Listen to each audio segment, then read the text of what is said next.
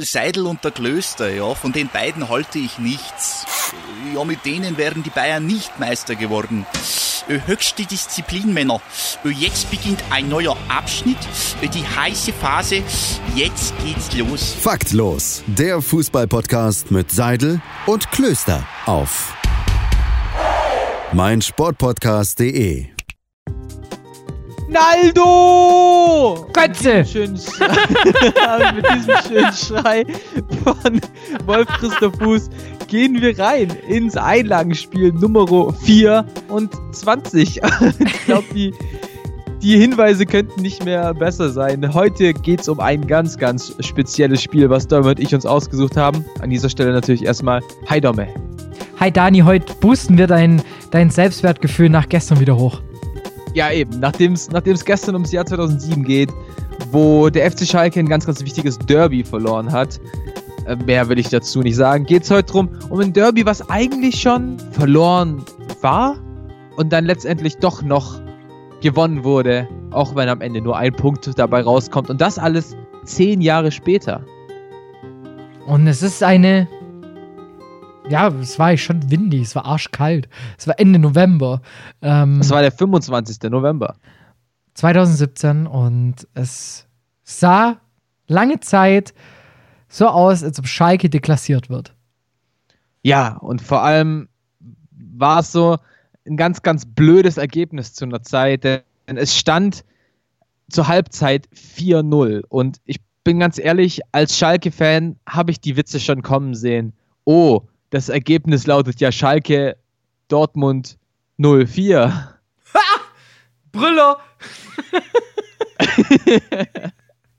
Muss ich ganz ehrlich sagen, das war, das war echt meine, meine größte Angst. Und äh, ich kann mich da noch recht gut erinnern, als ich, ich habe ich hab das Spiel eh nicht live sehen können, weil ich unterwegs war. Und als ich es dann auf dem Handy gesehen habe, dass Guido Burgstaller das 4 zu 1 geschossen hat, habe ich gesagt, wenigstens gibt es jetzt keinen Schalke 04-Witz. Und immerhin hättest du gewusst, dass Burgstaller gefühlt danach nie mehr wieder getroffen hätte, hättest du es auch mehr zelebriert. also ich habe es danach, habe ich das ganze Spiel sehr arg viel mehr zelebriert. Das kann ich dazu sagen. Wo warst du? Ähm, tatsächlich hatte, war ich auf einer Geburtstagsfeier auf einem 50er damals. Ähm, deswegen weiß ich auch das Datum noch so genau. Und da habe ich quasi, ich bin hingefahren beim Stand von 4-0 habe ich mich ins Auto gesetzt.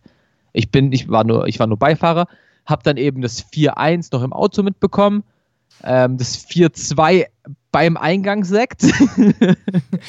und, dann, und dann dachte ich, ja, okay, jetzt ist eh vorbei, denn das 4-3 kam dann ja in der 86. und ich habe so ungefähr in der 85. tatsächlich wirklich eine Minute vorher habe ich das Handy ausgemacht, weil ich dachte mir, ja komm, ich will jetzt auch nicht zu sehr davon irritiert sein und zu, schlecht, ein zu schlechtes Gefühl haben äh, an dem ganzen Tag. Ähm, dann, kam, dann bekam ich eben die, die Nachricht von jemand anderem, boah, krass, 4-3, das Spiel ist noch offen, bla bla bla. Ich so, ja komm, es sind noch fünf Minuten, chillt jetzt mal, kommt mal runter. Und dann kam Naldo! Naldo!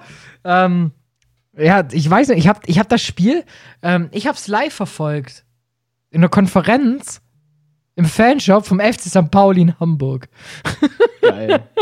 da war äh, vom Radio aus sozusagen eine, ich will es jetzt nicht, ja, eine Sitzung oder Tagung war halt so ein Zusammentreffen, so ein Connecting, Networking-Veranstaltung in Hamburg bei FSK, dem freien Radio da oben. Heißt, wenn ihr aus Hamburg kommt und wollt einen guten Radiosender, die Empfehlung von mir, FSK. Ähm, wenn ihr aus dem süddeutschen Raum kommt, natürlich Radio Free FM und ähm, ähm, war da mit Chris Hütter, damaliger mein Chef, sehr guter Freund von mir, Grüße auch an der Stelle. Ähm, und dann auf einmal sind wir da drin und du kriegst schon die ganze Zeit mit über Sky Go so ungefähr, wie steht und alles. Und dann bist du in dem Shop drin und du lässt ja, wenn du in einer fremden Stadt bist, in einem Fanshop, den du geil findest, da, da rennst du ja nicht rein, guckst du das Erstbeste an und gehst wieder sondern Richtig. da flanierst du schön durch, gehst du, du fasst gefühlt jedes Utensil einmal an. so ein bisschen wie bei der Freundin, wo, na egal. Ähm, und hey. ähm, ja, und dann läuft halt so die Konferenz und ich glaube, Buschi und Wolf haben ja beide Spiele gehabt in der, in der Konferenz. Und Buschi gibt zu Wolf, oder war Buschi als Einzel und Wolf in der Konferenz? Wie war denn das? Na, auf jeden ich Fall Keine Ahnung. kommt es 4-3. Chris ist Bremen-Fan und ich als Stuttgarter und war es halt so, oh cool, krass, guck mal, was da passiert. Und dann kam dieses 4 zu 4 nach der Ecke und in diesem Fanshop waren auf einmal alle Schalke-Fans. So wie es sein muss. Ja, für dich schon, klar. Ähm, war, war ein geiles Spiel, war ein geiles Gefühl. Ich habe es mir auch neulich, das einzige Spiel, das ich bisher im Real Life angeguckt habe, während der kompletten Corona-Zeit, war dieses 4 zu 4. Ja, krass. Kam, das, kam das auf Sky? Also, die haben, glaube ich, in Real Life komplett gezeigt, ne? Ja, ja, es kam auf, kam auf Sky. War in der ersten Corona-Woche, glaube ich. Da haben wir, glaube ich, gerade Ah. angefangen mit, dem- mit, dem Einlagenspiel. Einlagenspiel. Ach was, okay, heftig. Ja, dann äh, würde ich sagen, gehen wir da mal ein bisschen chronologisch durch. Es fängt nämlich schon super an für den, Schalke, für den FC Schalke 04. Nach drei Minuten bekommt Weston McKenney gelb. Hartes Einsteigen. da hast du sofort gemerkt, Schalke will einfach nur irgendwie versuchen, hier nicht dumm dazustehen. Das hat nach drei Minuten schon mal nicht funktioniert. Und Dortmund war von Anfang an oben auf. Also ich denke, da kannst du gar nicht groß drum reden und wurden dann letztendlich belohnt. Zwölfte Minute, Pierre-Emerick Aubameyang. Ich glaube, es war sogar ein sehr schönes Tor. Du hast es noch eher im Blick. Boah, was war das für eine Bude? Klassische Aubameyang, glaube ich halt. Okay, gut, dann kann ich das. Ich dachte irgendwie, es wäre ein schönes Tor gewesen. Aber ja, nicht arg viel später, 18. Minute, Eigentor von Stamboli, also Derby, du liegst hinten, spielst scheiße und dann liegst du noch 2-0 hinten durch ein Eigentor. Ähm, ich glaube, alle Dortmunder wollten sich den Tag schon einrahmen, weil es halt auch zwei Minuten später weitergeht. Kopfball von Mario Götze. Oh ja. Kopfball Götze und dann keine fünf Minuten später Guerrero, gell? Ja. Ja. Da, da, nach 25 Minuten 4 zu 0, das Ding, da musst du eigentlich nom- danach auch ganz krasse Wechsel, die, die da, glaube ich, vorgenommen worden sind. Ähm, Harit und Goretzka, oder? Sind reingekommen. Ha- Für Franco Di Santo und, West McKenney. und McKenny. Lass dir das auf der Zunge zergehen. da, da, da, gefühlt ist es so, ja, jetzt keins mehr kassieren. Ja, du, du, hast, du hast halt echt schon auf Schalke gedacht, so, okay, mit dem 4-0, hoffentlich sind wir da, hoffentlich wird das nicht nur zweistellig. Du hast, hast, du hast wirklich die Angst gehabt und auch gespürt, aber wurde dann ja zum Glück nicht so. Ich weiß gar nicht, was Domenico Tedesco damals noch ähm, in der Halbzeit den Jungs gesagt hat, wie er die Jungs nochmal gepusht hat, aber es hat halt nun mal funktioniert. Das, ja, ich, ich, kann es nicht wirklich sagen. Eigentlich denkst du dir nur Schadensbegrenzung, dann wechselst du zur Halbzeit ein drittes Mal aus, weil ähm, Thilo Kehrer gelb-rot gefährdet war. Dann kam Matthias Nastasic rein.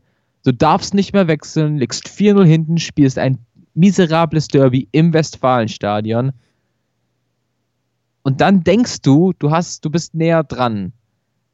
Ähm, acht Minuten nach dem Anpfiff macht Naldo plötzlich ein Tor. Zählt nicht. Und da denkst du ja schon, dass alles gegen dich läuft. Da, da hast du ja gar keinen Funken Hoffnung mehr irgendwie. Ja, eben. Du hast, hast dir gedacht, so, die einzige Möglichkeit, die du noch hast, ist ein frühes Tor.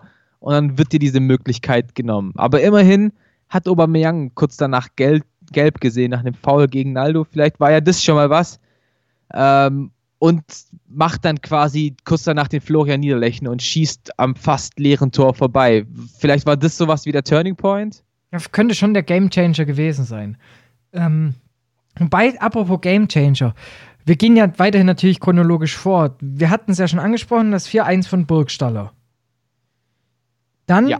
Harit eingewechselt, macht es 4 zu 2. Und dann, finde ich, kommt die Situation, wo sich die Geister schneiden. War es der Gamechanger oder war es schon das 4 zu 2? Welchen Einfluss nimmt die Rote für Ober?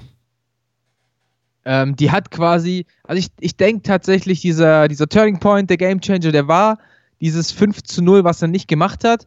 Und diese gelb-rote Karte hat dann einfach nur noch mal, noch mal einen krassen Boost gegeben. Das war genau das, was Schalke gebraucht hat und was Dortmund nicht gebraucht hat.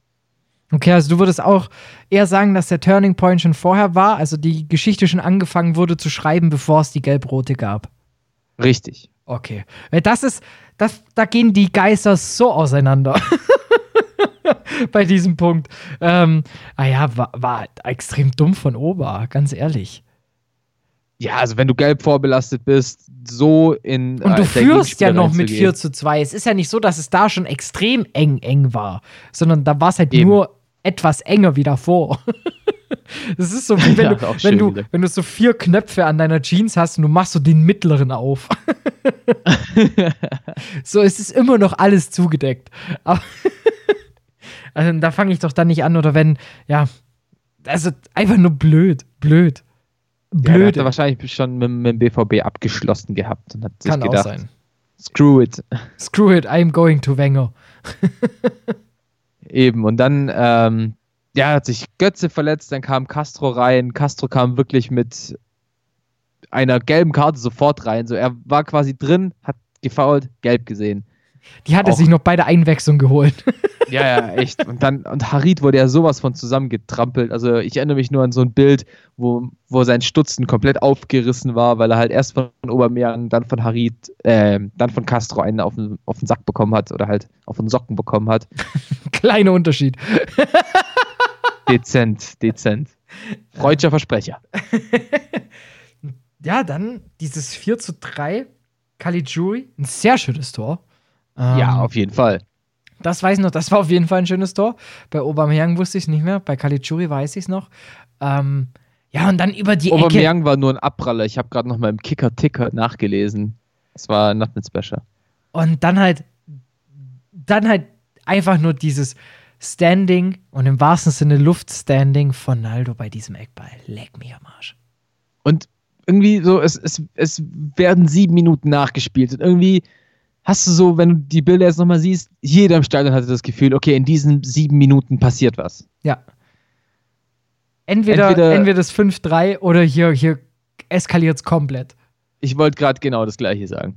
Ähm, und es, wo, es ist dann komplett eskaliert. Und es war natürlich die 90. Minute plus 4. Naldo nach einer Konoplianka-Ecke zum 4 zu 4, 4 über Roman Weidenfeller drüber. Unfassbares Derby. Ein absolut geiles Spiel. Und auch zu Recht ein Spiel, was dann auch wiederholt wird in so Zeiten wie jetzt. Ganz ehrlich. Ähm, einfach nur krass. Ein Ja. 4 zu 0 zu einem 4 zu 4. Ich glaube, selten hat sich ein Unentschieden für dich so krass nach Sieg angefühlt und selten hat sich ein Unentschieden im Derby für einen Dortmunder so krass nach Niederlage angefühlt. Ähm, das war die gelungene Revanche ein paar Jährchen später. Ja, gut, wobei ich lieber 2007 gewonnen hätte, aber gut, Ich nicht. Das, äh, die Zeit lässt sich nun mal nicht mehr zurückdrehen. Aber ich, find- ich fand es halt ein bisschen nervig, dass Schalke so einen auf Derby-Sieger der Herzen gemacht hat und T-Shirts gedruckt hat. So, ihr habt immer noch nur einen Punkt geholt. Klar habt ihr moralisch habt ihr das Spiel gewonnen und ihr habt Dortmund eigentlich damit die ganze Saison über gebrochen. So, das muss man einfach so sagen. Ab dann hat Dortmund einfach nur noch Trash gespielt in dem, in, in dem Jahr, in der Saison. Äh, Peter Bosch wurde kurz danach gefeuert, obviously und so. Aber Schalke, die Schalke hätten sich jetzt auch nicht so groß machen müssen, wie sie es dann am Ende getan haben. Klar, Riesenleistung und am Ende Vizemeister, die Saison war krass, aber für dieses eine Spiel gab es im Endeffekt trotzdem nur einen Punkt. Ich will da ein bisschen auf die Spaßbremse drücken. Boah. Der Seidel, immer auf dem Boden geblieben. Lecco mio. Es tut mir leid. Ich hätte jetzt nicht gerechnet. Ich dachte, jetzt machst du den innerlichen Naldo. Box mich um. nee, lassen wir mal. Apropos Naldo, natürlich. Ähm, er ist, er, er hat die Geschichte fertig geschrieben. Er hat das letzte Kapitel in diesem Spiel geschrieben. Jetzt meldet er sich ja wieder zurück und sagt, wenn Bremen anruft, wäre ich da. Bei welchem Spieler würdest du dir wünschen, dass er anruft und zu Schalke sagt, ich komme zurück, ich bin wieder da? Klaas-Jan Huntelaar. Da dachte ich mir schon fast, nachdem du ihn diese Woche schon so hoch gelobt hast. Ja, also es muss ja ein aktiver Spieler sein. Und Naldo ist mir einfach, Naldo ist mir jetzt zu große Gefahr in der Innenverteidigung, sage ich ganz ehrlich. Ähm, vielleicht noch Rakitic, ja. Eh, Rakitic wäre noch recht geil. Ähm, Leon Goretzka oder Leroy Sané, so klar. Aber ich, da, da wir so natürlich ungefähr in der Regionaldo denken, würde ich schon Klaas-Jan Huntelaar wieder sagen. Und ich sag nicht Michael Witztum, sondern ähm, also ich gehe mit Anastasios Donis. Ich weiß nicht, warum den jeder so abhatet. Komm zurück, Bruder. ja, aber ich glaube, das wird nichts mehr. Nee, es wird nichts, aber es ist so ein Wunschdenken. Ich, Ja, ich verstehe es nicht. Also, nichts gegen Silas. Ich finde ihn auf den Außen echt stark. Ich bin ein Riesenfan von ihm. Wenn ich für jeden Übersteiger, den der macht, eintrinken müsste, wäre ich nach 30 Sekunden besoffen. Aber du brauchst so jemand wie Donis. So Pfeil schnell auf den Außen. Allein das Spiel gegen München. Halleluja. Das wird auf ewig in meinem Kopf bleiben.